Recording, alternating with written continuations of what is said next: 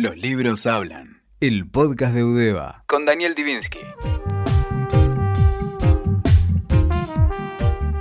Hola, estamos en otra emisión de Los libros hablan.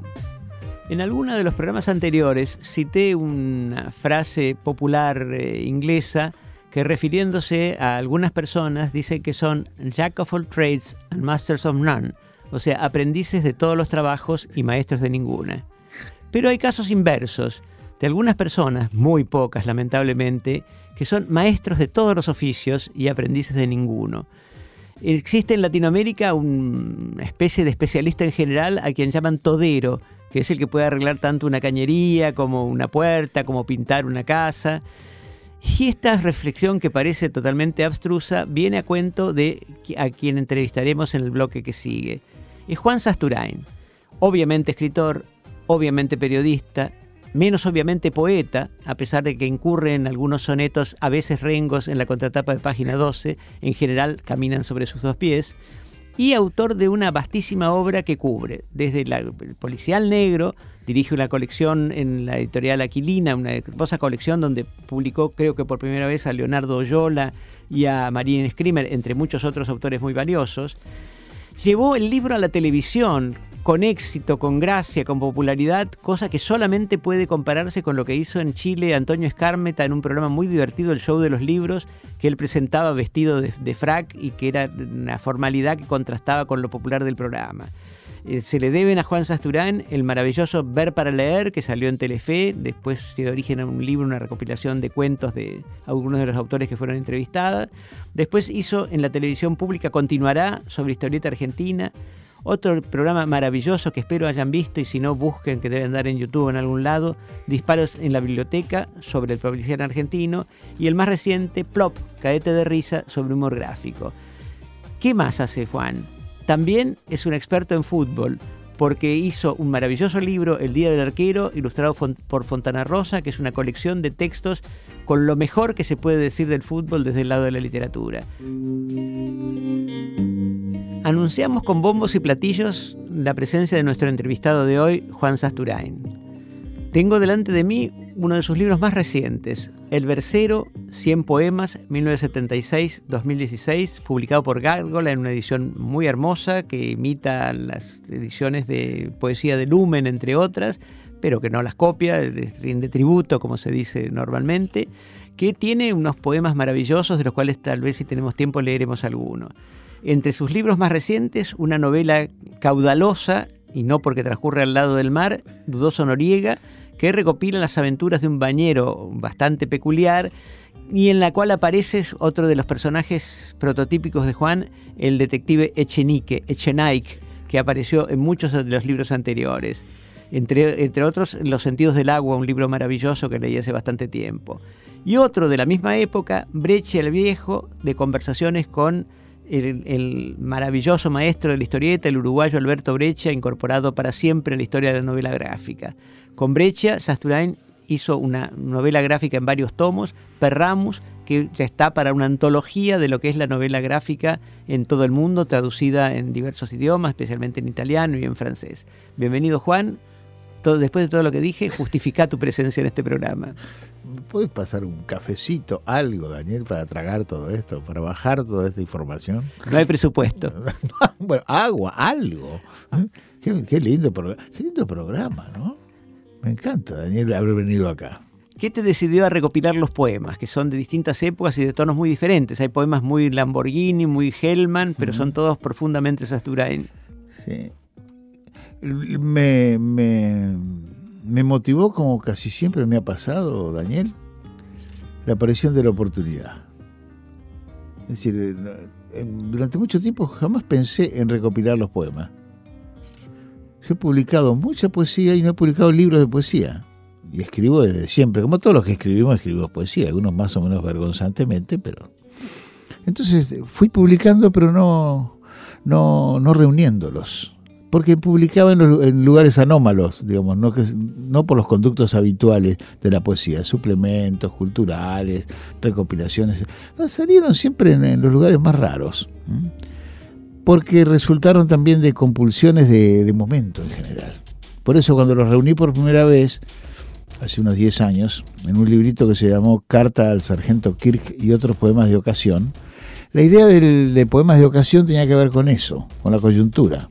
Y el primero, la Carta al Sargento Kirk, lo publiqué en el 81 y es el primer poema que publiqué. Y lo publiqué en Medios de Comunicación, una revista de las pocas en las cuales se podía escribir y se podía leer durante la dictadura. Así que eso me ha pasado más o menos siempre.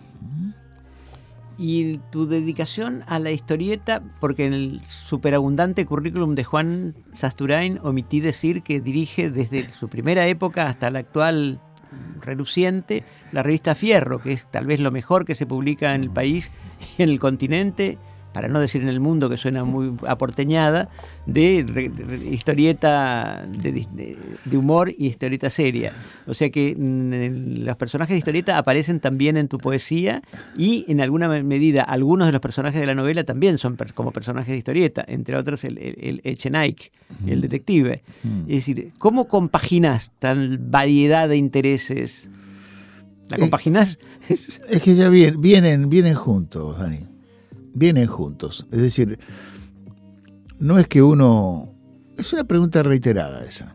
Es decir, ¿cómo, cómo, hace usted para juntar su condición de profesor de literatura, que se supone que tiene una formación académica seria, con el hecho de que después labura en la tele y habla de Kafka durante 10 segundos, otros 15 segundos de Flaubert, otros 30 de, este, de Hemingway y este, se disfraza de Papá Noel para hablar de... ¿Cómo compaginas? Es que uno no las compagina, vienen todas juntas. Es no es intencional, no es, eh, de una voluntad eh, ecuménica o multiabarcadora que uno se dedica a la historieta, o a, la literatura policial o escribe poesía sino que es el resultado de este, darle espacio a la, experiencia, darle lugar al gusto. Si yo he leído literatura, si yo he escrito mucho sobre historieta, es porque le reivindico como un aspecto muy importante de toda una generación, la nuestra, los que éramos pibes en los años 50, que para los cuales la historieta fue importante, como, como espacio de la ficción, el lugar donde estaba la aventura. Nosotros ya en los 50 no leíamos a Salgari o a Verne, sino que leíamos revistas de historietas. Y eso ha quedado, porque en, determinados momentos de una relectura de tu propio pasado, de tu propia experiencia, rescatás de ese lugar algunas cosas que fueron importantes, que no es cuestión de nostalgia, es una cuestión sin ponerle mayúscula, ¿eh? más trascendente, tiene que ver con la ideología, con la experiencia, en fin. Entonces es natural que los personajes de historietas sean, por ejemplo, tema de algún poema. Hay una carta al, profesor Favali en los últimos tiempos, ¿no? Este, es decir, que está todo, todo, hay un continuum de cosas, Dani, que se nota en, mi, en, la escritura también. Yo tengo una escritura, un tipo de escritura, que tampoco es una cuestión predeterminada, en la cual lo, narrativo con lo poético, con lo informativo, se, se, atraviesan, se atraviesan mutuamente. Yo escribo mucho en los, he escrito siempre en los medios de comunicación, en los medios gráficos y sin embargo no soy, no tengo vocación periodística. A mí me gusta escribir, hacer literatura en los medios, digamos. Es un poco algo así. Si se tratara de religión, podríamos decir que sos ecuménico, en el sentido de que practicas este, diversos cultos con igual fortuna. Mm tus programas de televisión fueron para mí excepcionales porque superaron el tradicional eh, programa de los floreros parlantes, cabezas sentadas detrás de un mostrador, de una mesa, con las piernas prudentemente ocultas por un mantel, hablando sobre, sobre libros. ¿Qué repercusión pensás que tuvieron en la gente del común, en la gente que no es habitualmente lectora de libros, si hubo alguna manera de medirlo? Eso no sé, eso yo no sé medirlo. Yo no sé si la gente que miraba Ver para leer por un canal de aire como Telefe en los años 2006 al 2010, después de ver Susana o después de ver este Gran Hermano. Es decir, nosotros viajábamos, nuestro programa los domingos a la noche viajaba chupado detrás de, de esos camiones. ¿no? Entonces, yo no tengo idea, Daniel, ninguna idea si el altísimo rating relativo que eso tenía, mira qué palabras estoy usando, ¿eh? rating hablando de literatura, que lo que tuviera increíbles 8, 9, 11 puntos tuvimos una vergüenza, es una bestialidad. Si eso significaba que alguien leía un libro después de verlo. Una cosa es que mirara a ver qué le pasaba al pelado este con los libros y que las payasadas que hacíamos o que hablaron. Y otra cosa es que esa experiencia de ver un programa de libros se transformará después en el acto más eh, complejo, más eh, de modé, que es leer. ¿Mm? Claro, lo que llamaba la atención era la apuesta que creo que fue de Claudio Villarruel. Que de Claudio Villarruel. gente que, sabe de tele, no como uno. Gente que sabe de tele que te dice tenés que hacer esto, esto y lo otro. De todas maneras, ya te habrán dicho que revelaste cualidades histriónicas que hasta entonces estaban ocultas para tus amigos. ¿eh? Sí, totalmente, sí. Me gustó. Al principio pensé que no, pero después me gustó. La verdad que lo disfruté muchísimo. Lo pasamos muy bien haciéndolo. Sí, lo que unifica toda, toda tu obra mm, escrita y actuada es una especie de atención especial a lo que podrían llamarse las culturas populares, como si hubiera un límite para eso, que no, no, no, no, no creo que yo personalmente no creo que exista. Eso es cierto, Daniel. Eso es absolutamente cierto.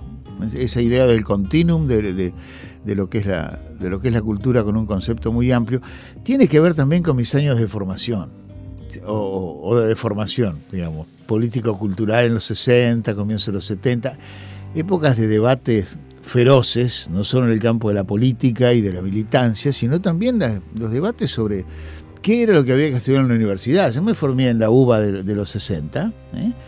que si bien era una UBA democrática, o por lo menos lo fue hasta el 66, a mí me agarró la noche los bastones largos recién entrado en la facultad, Después vivimos toda esa segunda etapa de los años 60 y comienzo de los 70, que fueron absolutamente revulsivos.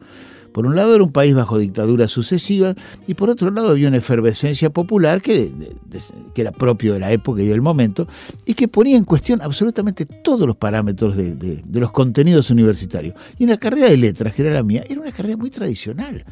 Yo me recibí de letras modernas, ponele, y estudiaba, tenía de las 24 materias, prácticamente un cuarto, y eso es una maravilla porque era muy bien, eran lenguas clásicas. Teníamos cuatro latines y cuatro griegos. ¿no? Y eso eran literaturas modernas. Y no estudiamos prácticamente la literatura contemporánea y ni hablar, ¿eh? ni hablar, todavía estaba el concepto de que la literatura argentina e iberoamericana eran epifenómenos o, derivaciones de la literatura española. Así que estudiamos tres españolas maravillosas y después un poquito de Argentina. Es decir, había que revisar todo eso. Y entre las cosas que revisamos fue incorporar al estudio, ya, como docentes, incorporar al estudio universitario toda la producción que estaba en los bordes de la literatura, que tiene que ver con algunas de las cosas más auténticas de nuestra cultura. Autores, géneros, moda, forma eso fue la etapa en que me tocó pelearla, digamos.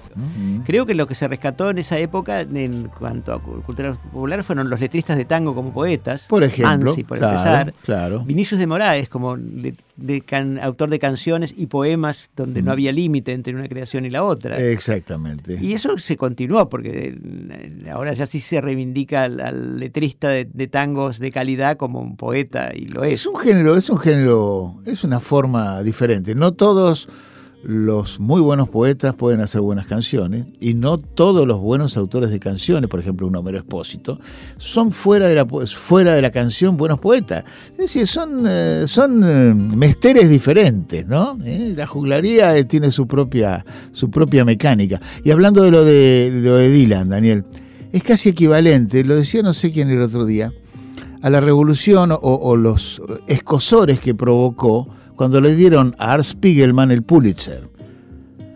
A Art Spiegelman, el autor de Maus, aquella eh, fabulosa historieta de fines de los 80, le dieron el Pulitzer y eso provocó ciertos eh, eh, escosores. ¿Por qué? Porque no era un escritor ni era un ensayista, sino era un señor que hacía, para, la nomenclatura norteamericana, cómics. ¿no? Bueno, pasó cuando le intentaron darle a Aquino el premio de Príncipe de Asturias de Literatura y hubo un rechazo y finalmente se lo dieron en el rubro humanidades. Claro, claro. Hay que, encontrar, hay que encontrar un lugarcito para poner esas cosas que no entran dentro de las cubeteras habituales. Lo que se olvida ¿eh? cuando uno le da tanta prioridad a las cubeteras, a los casilleros, es que en realidad no hay casilleros. En, la realidad no existen los casilleros, es un fluir, es un fluir. Entonces, las categorías siempre vienen detrás. El modernismo no existió, el surrealismo no existió, existió en los poemas. Y después están las categorías que los definen. ¿no? Y vienen los, los de la tijera o, los este, expertos en categorías que dicen esto sí y esto no. Sí, la, la taxonomía es una especialidad de embalsamadores. Exactamente, es la taxidermia, exactamente. la taxonomía es la taxidermia. no se me había ocurrido, pero es muy feliz el juego de palabras. Exactamente, bueno, tratamos de rajarle a la, a la taxidermia. Yo me acuerdo, teníamos un profe de, de español a 3, el profesor Gatti, era muy bueno, un auténtico embalsamador. Era capaz ¿eh? capaz de embalsamar a Lorca, por ejemplo, ¿no? Es, difícil, ¿no? Es difícil, pero se puede. ¿eh? Si vos con un poco de esfuerzo conseguís que a la gente no le gusten las cosas que tiene que leer. Sí, a veces los profesores lo consiguen con gran éxito, ¿no? Totalmente. Ahora, una cosa que me sorprende es las contratapas de página 12 de los lunes, escritas notoriamente muchas, sobre el fin de la tarde del domingo, que es ese, momento de la semana en que uno no tiene ganas de hacer nada y menos de sentarse a la computadora para redactar. Sobre, todo, sobre todo si Boca perdió. ¿eh? Exacto, a veces hay algún partido de Boca que lo justifica y entonces la inspiración surge rápido. Y si no, siempre hay un sonetito guardado que te permitís. Guardado no, hecho en el momento. Recién acá en la Tesara he estado escribiendo un poema sobre Edgar Poe porque me han pedido un prólogo a una antología de Poe y me parece que lo voy a resolver con un soneto. Bueno, parece que la poesía ya se está convirtiendo en vicio, porque un poco está bien, pero no abandones lo otro. ¿Qué pasó con la colección de Aquilina, la, serie negra excelente, que hace mm. tiempo que no veo libros nuevos? Bueno, no se ven muchos libros nuevos porque no salen muchos libros nuevos. Es un problema eh, trasciende, como suelen decir los gobernantes, no es un problema nacional, es un problema que trasciende la, coyuntura. ¿no? Es decir, eh, una de las virtudes que tiene la colección es el hecho de que subsiste. ¿eh? Y vos sabes muy bien de, esas cosas en, el campo de la industria cultural. Es fundamental tener el temple o la, estrategia o la energía o eh, hasta el patriotismo como para sostener este, los proyectos editoriales. Y en este caso es una cuestión de, cautela.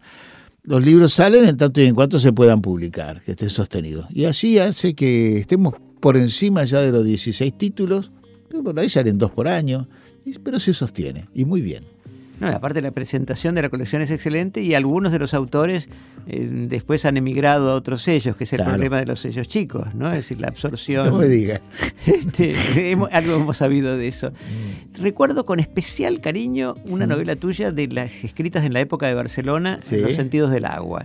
Es decir, creo que no puedo estar en un país del hemisferio norte y ver eh, bajar el agua por el lavatorio sin pensar en que el agua va en sentido diferente que en el hemisferio sur, una observación sumamente pertinente. No insististe en los personajes de los sentidos del agua, que eran muy peculiares, ¿no? No, no, no, no. No, esos personajes. Fue, esa novela fue el resultado de una coyuntura. Yo había caído, en, a fines de los 80, había caído a, a, vivir por primera vez un tiempo en Europa, en España, en Barcelona. Sí, fuiste un ¿eh? exiliado tardío, un exiliado de la democracia. Nunca, nunca, fui exiliado, nunca fui ah, exiliado. ¿eh? Ya sé. Pero este. Me refiero a que fue la experiencia de la experiencia de, vivir en otro lugar y, en ese sentido se nota en todos los textos que escribí en esa época. Escribí muchísimo, no sé cómo hacía para escribir tanto. Es como cuatro novelas en dos años y medio. Novelas juveniles también, ¿no? También, ¿eh? Siempre he escrito de todo, pero de eso nunca había escrito. Y Los sentidos del agua es una novela que quiero muchísimo. Por ahí está un poco apurada, pasan demasiadas cosas en 180 páginas, pero tiene un par de ideas muy lindas. Y la idea de cómo fluye el agua es preciosa esa. ¿eh?